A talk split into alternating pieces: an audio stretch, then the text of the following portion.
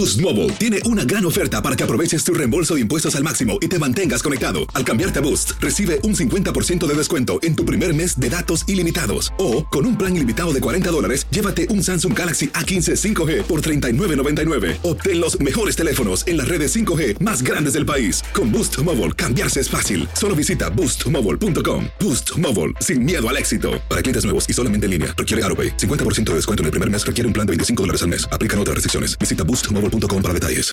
Familia querida de Univisión, aquí Lucero para decirles que no se pueden perder el gallo de oro. Lunes a viernes a las 9 por Univisión.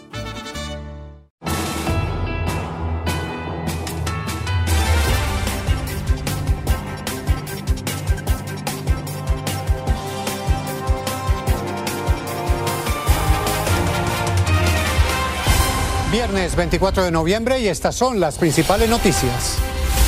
Luego de la exitosa liberación de hoy, mañana se hará un nuevo intercambio entre secuestrados en poder de Hamas y presos palestinos encarcelados en Israel. El presidente Biden no descarta que la tregua se pueda prolongar por más días. Derek Chauvin, el ex policía condenado por el asesinato del afroamericano George Floyd, fue apuñalado por otro recluso en la cárcel de Tucson, Arizona, donde se encuentra recluido. En Guerrero, México, los narcotraficantes están atacando a la población con drones armados con explosivos. La comunidad se está armando para reaccionar ante la amenaza.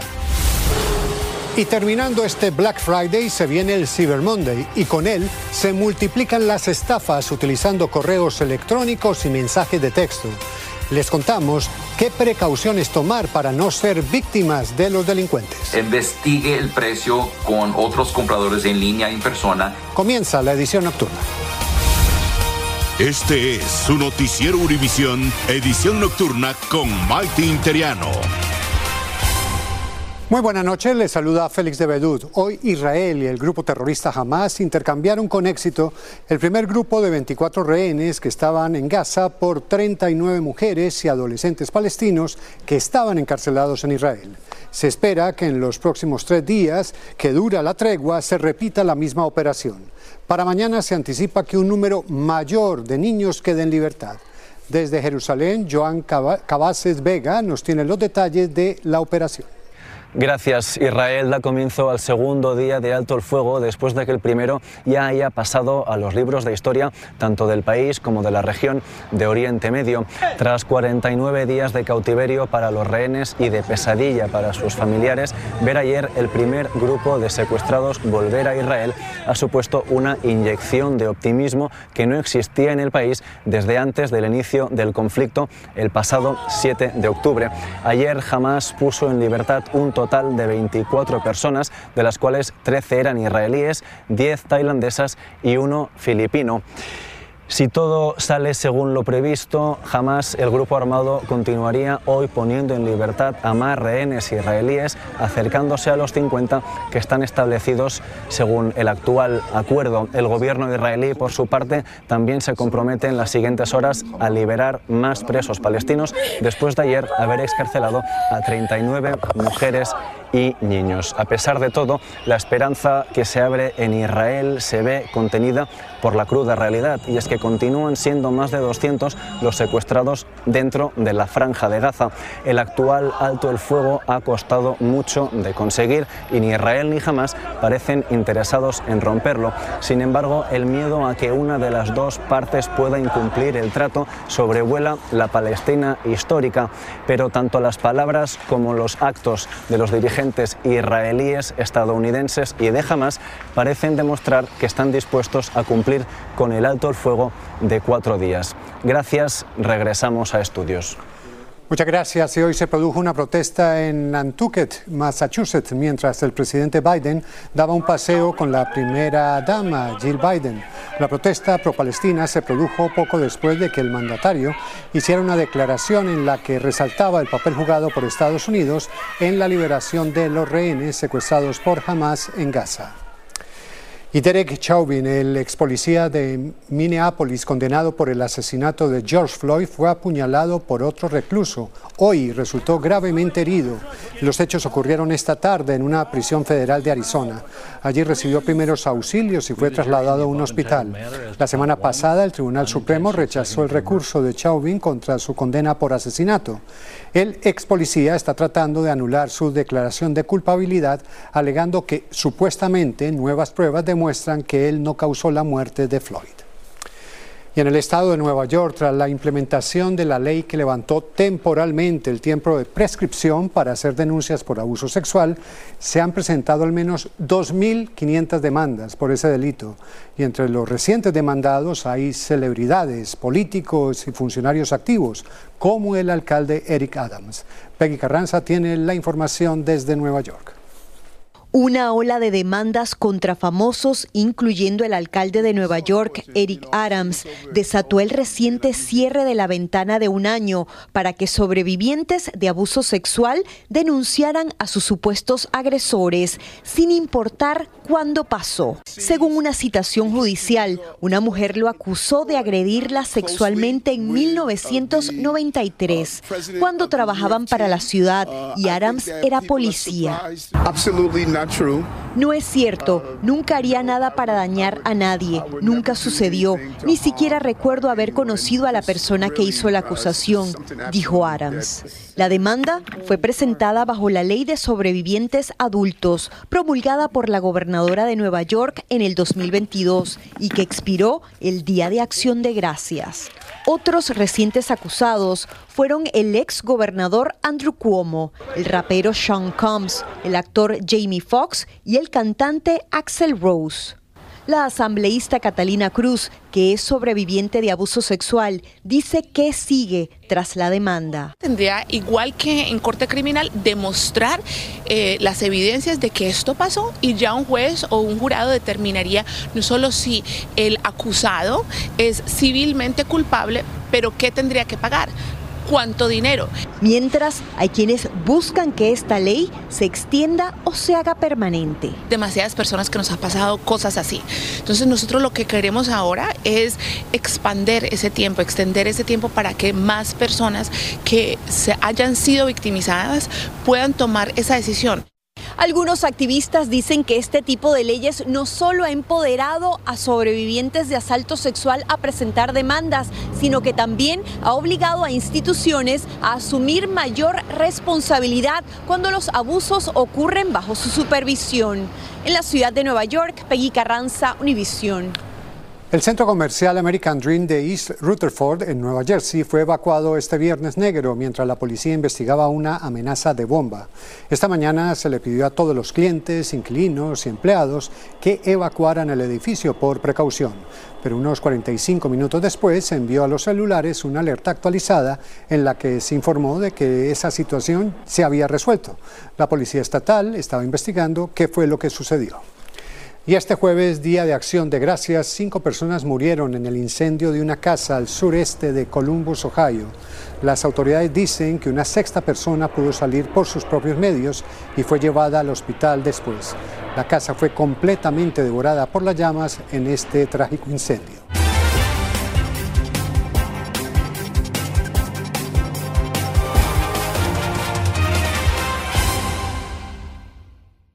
Esto solo es el principio. Porque lo mejor. Esto no se va a quedar así. Lo más impactante. ¿Por qué? Soy tu padre. Esta mujer me robó. Por favor, abre tus ojos. Está por venir en. ¿Entendiste? Tu vida es mi vida. De lunes a viernes a las 8 por Univisión. Y eso sí que amerita un brindis, ¿no crees? Y ya estamos en la temporada de compras navideñas y las estafas por correos electrónicos y mensajes de texto están a la orden del día.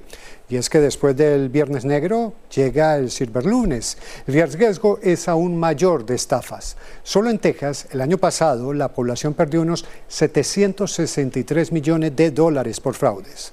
Marlene Guzmán nos recomienda cómo evitar ser engañados. La temporada de compras de fin de año es la oportunidad ideal para los amantes de lo ajeno. El año pasado en Texas, residentes perdieron más de 763 millones de dólares a manos de estafadores. La gran mayoría de la gente no reporta, no hace denuncias porque tiene vergüenza de que ha caído víctima a un tipo de fraude o simplemente no sabe que se tiene que denunciar para tratar de recuperar su información o su dinero. Por eso, ojo con las ofertas por correo electrónico, mensajes de texto y anuncios sospechosos. Como dicen, si parece muy buena para ser verdad, es mejor pensarlo dos veces. La Oficina Federal de Investigaciones aconseja mantenerse alejado de sitios en línea desconocidos que ofrecen descuentos poco realistas en productos de marca, a precios extremadamente bajos o tarjetas de regalo como incentivo. Mi mamá compró una bolsa de Michael Kors y no era la que era. Por eso, para los que usan las redes sociales a diario, tenga cuidado, pues es una herramienta que cada vez más usan los estafadores para enganchar a sus próximas víctimas con publicaciones tentadoras. Algunas pueden aparecer como promociones o concursos navideños, otros pueden parecer de amigos conocidos que han compartido un enlace. Investigue el precio con otros compradores en línea y en persona. También se ha vuelto muy popular que durante estas fechas delincuentes se aprovechen de la generosidad de las personas haciéndose pasar por organizaciones caritativas haga la tarea, mejor haga su donación a una agencia que usted ya conoce, que tiene una buena reputación. Ahora, si piensa comprar algo en páginas de internet como Facebook Marketplace o Craigslist y reunirse con el vendedor para la compra, es posible que su departamento de policía local cuente con un área designada donde pueda realizar este tipo de intercambios de manera segura. Podrá identificarlos a través de este anuncio que dice Safe Exchange Zone y tome en cuenta que aquí tienen cámaras, pero también buena iluminación durante la noche para así evitar algún asalto a mano armada o tragedias. No hay que pedir, pedir permiso para usar esos espacios, solamente tienen que llegar, hacer su negocio y ya se pueden ir. Nosotros no andamos checando quién es quién. En San Antonio, Texas, Marlene Guzmán, Univisión. Y siguiendo con el tema, en este Viernes Negro, millones de personas acuden a los grandes centros comerciales. Sin embargo, miles de pequeños negocios atraviesan bajos niveles de ventas y para apoyarlos el gobierno está promoviendo el Día de los Pequeños Negocios para que los consumidores busquen lo que necesitan en estos lugares que también son motores de la economía. Juan Carlos González nos informa. Mientras la gente abarrota los grandes centros comerciales en este Viernes Negro, en los pequeños comercios las ventas son bajas y así han estado en los últimos meses, nos dice esta propietaria. Bastante, bastante. No está como el año pasado. El año pasado había mucha, mucha venta. Hoy sí bajó totalmente. Sin olvidar que la pandemia los dejó muy afectados económicamente. Claro, claro que sí es difícil, porque por ejemplo estuvimos cerrados más de un año. Por eso a nivel nacional se ha vuelto una tradición promover el sábado de pequeños negocios para que la gente apoye comprando en tiendas pequeñas como esta, donde también tienen grandes ofertas. Vamos a hacer nuestros descuentos y todo, igualito que en las otras tiendas grandes. Vendemos aquí de todo, hay ropa de mujer, de hombre, ah, medicina artesanía, dulcería, y tenemos bastantes ah, variedades y sí tenemos bastantes especiales también y espero que nos vengan a visitar. La iniciativa de promover los pequeños negocios ha sido apoyada por la administración del presidente Joe Biden con la finalidad de mejorar su economía. Igual que para las grandes empresas, este fin de semana representa para los pequeños comercios un augurio de lo que será la temporada navideña en cuanto a ventas se refiere. Nos dice esta pequeña empresaria que mucha gente se sorprende cuando visitan por primera vez plazas comerciales como esta. Dicen, wow, esta es una plaza familiar donde puedo traer mi familia a comer, a caminar y es un área muy tranquila que tenemos las 24 horas tenemos seguridad, entonces es muy tranquila para toda la familia. En lo que coinciden estos pequeños comerciantes con quienes platicamos es en la esperanza de un mejor mañana. Con la fe puesta en Dios, vamos a ver que mañana vamos a salir adelante. En Los Ángeles, Juan Carlos González, Univisión. El gobierno de Estados Unidos le solicitará a México la extradición expedita de Néstor Isidro Pérez Salas, alias El Nini, presunto jefe de seguridad del grupo delictivo Los Chapitos, detenido este miércoles en Sinaloa, informó el secretario de Justicia, Merrick Garland. El alto funcionario dijo en un comunicado que Pérez Salas debe enfrentar la justicia aquí, en Estados Unidos, donde está acusado, entre otros cargos, de traficar cocaína, metanfetaminas, de posesión de armamento y de intimidación de testigos. Y siguiendo con el crimen organizado en México, un municipio de la Sierra del Estado de Guerrero ha sido víctima de ataques con drones cargados con explosivos, y esto con el objetivo de expulsar a la población de sus casas y controlar el territorio. Los residentes no duermen y han comenzado a protegerse con rifles y pistolas. Alejandro Madrigal nos cuenta qué es lo que sucede allí. Los constantes ataques aéreos con drones cargados con explosivos tienen en jaque a la comunidad serrana de Acatlán del Río, en el municipio de Heliodoro Castillo, estado de Guerrero, y la gente está desesperada porque no sabe qué hacer ante la falta de autoridad.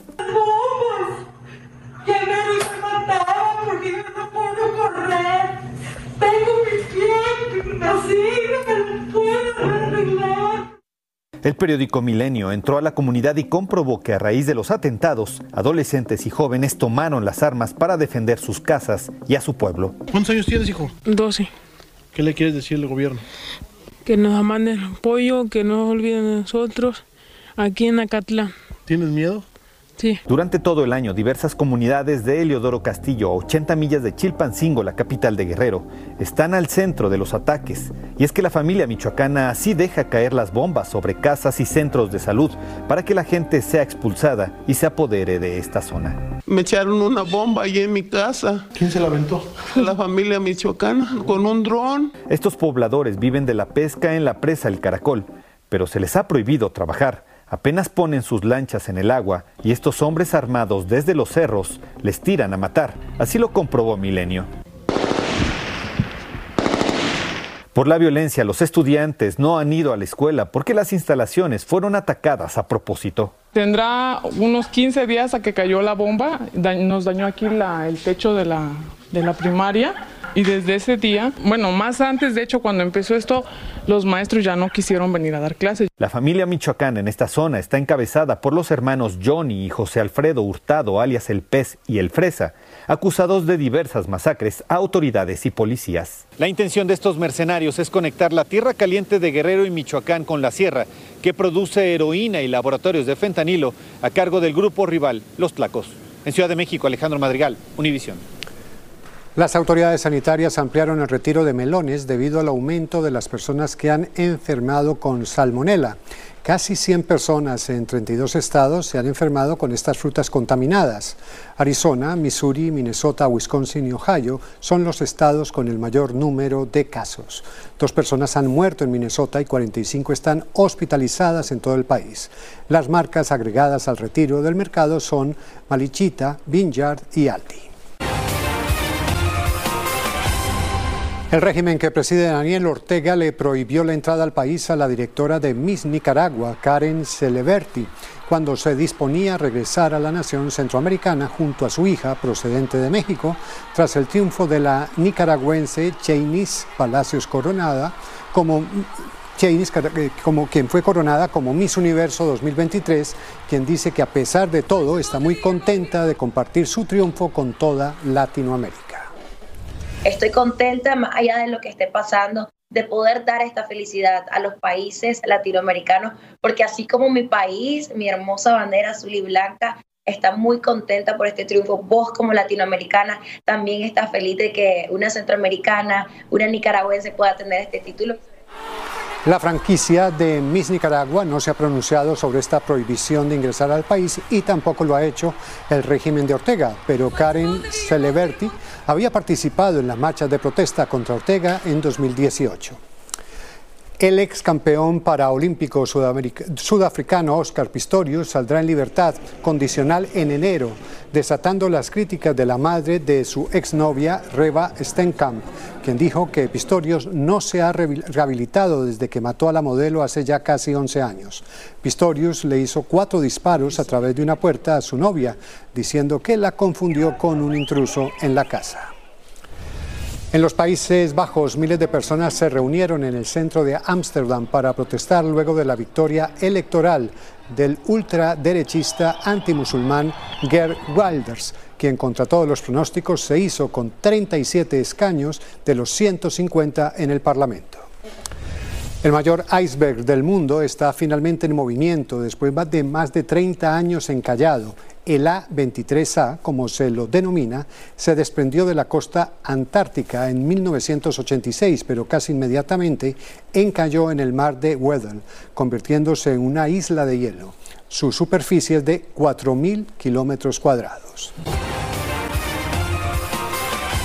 El mundo ya comenzó a encender las decoraciones y adornos de Navidad. Con ángeles iluminaron una de las calles comerciales de Londres y los famosos jardines de Kev ofrecieron un espectáculo de luces navideñas. En Dinamarca, los jardines de Tivoli en Copenhague abrieron sus puertas para la temporada navideña. Y así, con luces de colores y música, nos despedimos y les deseamos una feliz noche y ya de una vez comencemos a celebrar la Navidad.